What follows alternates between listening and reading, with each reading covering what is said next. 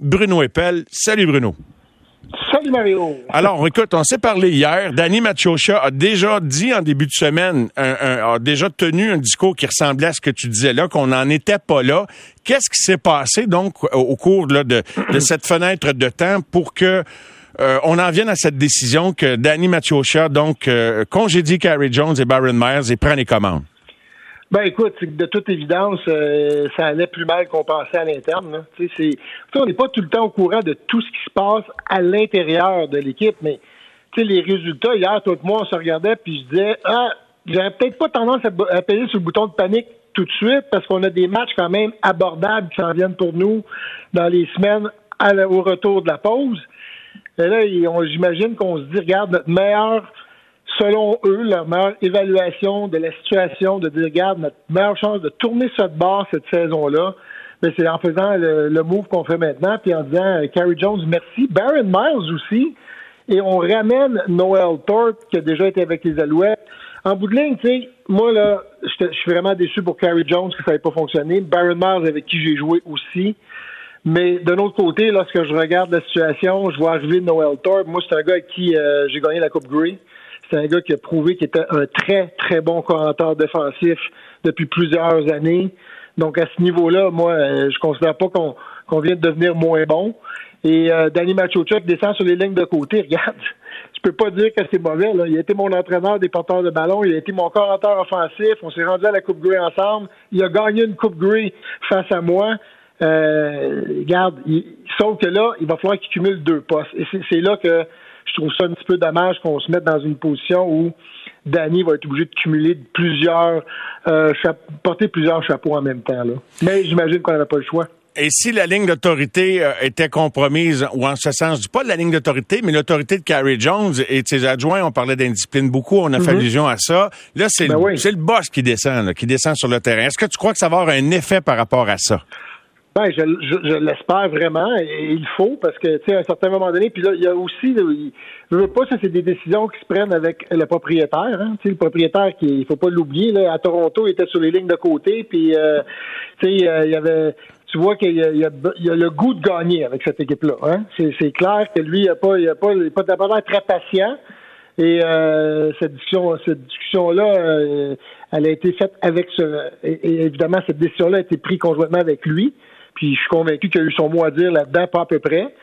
Et euh, c'est sûr que c'est l'indiscipline qui aurait eu raison de Kerry Jones, mais ça a commencé, rappelle-toi, au point de presse à la fin de la ben, saison. Les retards, les, tu t'en viens Moi, j'en ai parlé en entrevue, les fameux retards. Puis tu vois, avec j'en ai parlé avec des joueurs, j'en ai parlé avec des coachs, j'en ai parlé avec Danny. C'est pas tout le monde qui accorde la même importance à cet élément-là.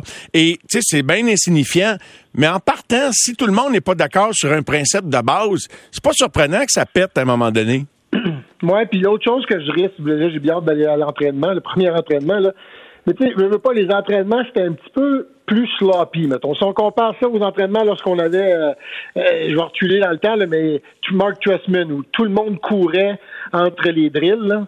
Euh, c'était un petit peu plus tranquille, les entraînements des Alouettes. Et ça, ça devait peut-être un peu. J'ai hâte de voir si on va voir à ce niveau-là une plus grande structure, comme tu dis, là. pas seulement l'indiscipline au niveau des pénalités, mais la discipline au niveau de, la façon dont tu approches la game, la façon dont tu approches les entraînements, les meetings, euh, la façon de déplacer entre les drills, toutes ces choses-là, j'ai l'impression qu'on va mettre beaucoup l'accent là-dessus du côté de Danny Machocha, puis je pense qu'on va peut-être voir une différence.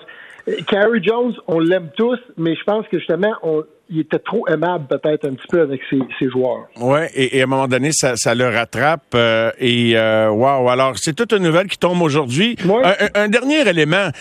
Donc, c'est, est-ce que tu penses, on, on, l'évoque, c'est pas Mario Cecchini qui a dit à Danny Machocha, ben peut-être, qui a dit, Danny, je suis pas d'accord avec ce que tu ben. dis depuis mardi, passe à d'autres choses, descends sur le terrain. Tu sais, il y a de quoi qui a brassé quelque part là hier. Tu sais, je sais pas si le propriétaire pas parce que ces changements-là ne lui coûtent rien. Son monde est déjà en place. Fait qu'il n'y a pas d'argent supplémentaire à débourser. Fait que peut-être que lui il sentait le besoin de que ça frappe. Tu sais, son, son dernier tweet là remonte à c'est euh, en fin de semaine ou euh, après, après, le dernier match, on le suit sur Twitter. il dit euh, c'est le temps de retourner à Montréal et, de se regrouper. Et qu'est-ce qu'il dit exactement, Jean-Sébastien, dont à la fin de son tweet, Gary Stern, c'est le temps de se regrouper et euh, de, de on va dire, on va s'organiser. Je sais pas si ça sous-entendait ce, ce à quoi on assiste aujourd'hui, mais le mot regroupement signifie pas congédiement, mais c'est ça le résultat. Fait que. Ouais, ben, en bout de ligne, ça, ça, risque de regrouper. Tu l'avantage du côté des Alouettes d'avoir un GM, un directeur général, qui a été un entraîneur-chef pendant plusieurs années, pas seulement au niveau professionnel, mais avec les Carabins aussi il a gagné une Coupe Vanier. Il n'y a pas longtemps, il était entraîneur-chef. Lui, il ne sera pas perdu là, lorsqu'il va arriver dans son premier meeting. Puis il arrive avec Noël Thorpe, il y a Byron Archambault qui est avec lui comme entraîneur, des entraîneurs qu'il qui connaît très bien. Euh, André Bolduc, avec qui, avec qui il a déjà travaillé, je pense. Mais en tout cas, en bout de ligne, n'arrive pas en territoire inconnu. Anthony Calvio, qui risque d'appeler les jeux, qui appelait les jeux pour les carabins avec Danny Machocha ben, comme entraîneur-chef. D'ailleurs, Bruno, les, gens qui vont vouloir un petit peu regarder ça de loin puis peut-être picasser un peu vont dire euh, c'est un staff de d'entraîneurs universitaires. Puis ça serait vraiment pas juste de le dire ainsi parce qu'ils ont tous de l'expérience de la Ligue canadienne. Anthony Calvio est un recordman. Danny Machocha était déjà entraîneur. Fait que, mais tu penses-tu qu'on va les picasser avec le fait que ça ressemble au staff d'entraîneurs des carabins presque au ben, complet? C'est sûr que ça va être facile de dire ça parce qu'en plus, Noel Thorpe a été coordonnateur défensif au Carabin. Mais il, ça a été des passages. Baron Archambault a joué dans la Ligue canadienne. Ben oui, ben oui. Au, au temple de la renommée dans la Ligue canadienne. Euh, Machocha a gagné une Coupe Green dans la Ligue canadienne et puis Noel Thorpe aussi. Là, fait qu'à un moment donné, C'est l'équipe qui aurait mis en place en, en partant probablement s'il y avait eu le champ libre. Hein? Oui, c'est ça, c'est ces boys. En fait, en ce moment, ce qu'on peut dire, c'est que là, ça devient de devenir officiellement l'équipe de Danny Machocha, dans la mesure où euh, Carrie Jones, c'était pas son choix. Hein? Il faut le dire, il est arrivé après Carrie Jones. Il a décidé de, de le garder jusqu'à la fin de son contrat. Il a décidé aussi de ne pas le renouveler. C'était pas un vote de confiance, ça, l'an passé, là. De pas lui, de lui donner une extension. Penses-tu qu'il est content de coacher Danny ou il aurait attendu? Moi, je pense que Danny va toujours être un coach dans l'âme. Fait que je serais très surpris qu'il soit pas content de coacher. C'est un coach dans l'âme. Mais il y a une chose, je vais terminer sur un mini commentaire, Bruno, puis euh, tu pourras rebondir dans la pause là-dessus. On va avoir un joueur au retour réaction, Alex Lagagnère, qui, qui a joué également pour euh, Danny Mathieusia. Mais moi, en tout cas, là, j'imagine que ça a été dit. Mais s'il y a un gars dans la Ligue canadienne qui est pas conscient que, tu sais, sans être dramatique, que l'avenir de la Ligue est en jeu, là, tu sais, peut-être qu'il peut... Euh, il n'y a pas du monde qui s'amuse à perdre de l'argent avec des stades à moitié pleins ou vides, ou que c'est un club qui devient auquel on ne s'intéresse plus ou qu'on s'intéresse moins. Fait il faut qu'il se passe de quoi. Il faut que, il faut que les joueurs soient conscients que ben as un petit extra à donner. Si tu tiens cette ligue-là, te tient à cœur. Si cette franchise-là, si c'est pas la ligue, cette franchise-là te tient à cœur, ben il faut s'engager les gars plus sérieusement.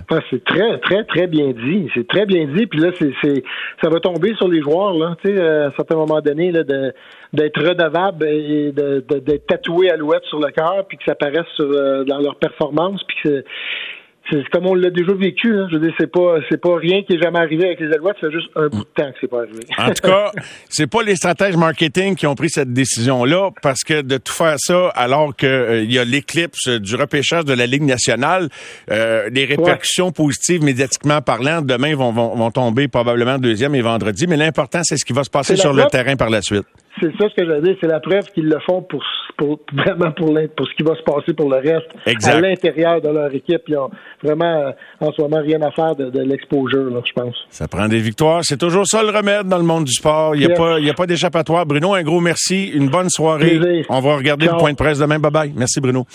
Et euh, dans quelques instants, Alex Lagagnère a joué. C'est notre analyste au match avec Jean Saint-Onge au match qu'on diffuse à la radio des Alouettes. Alors, euh, on va avoir une quand même quelques minutes de discussion avec Alex et un joueur également qui réagit à ce qu'ils ont été pris par surprise. Brian Arilimana qui euh, sera avec nous. Martin McGuire, lui, a rencontré Shane Wright, Jurav Slavskovski et euh, de même que Logan Cooley et euh, nous livre ses impressions de sa rencontre avec les plus beaux espoirs de la QV 2022. À tout de suite.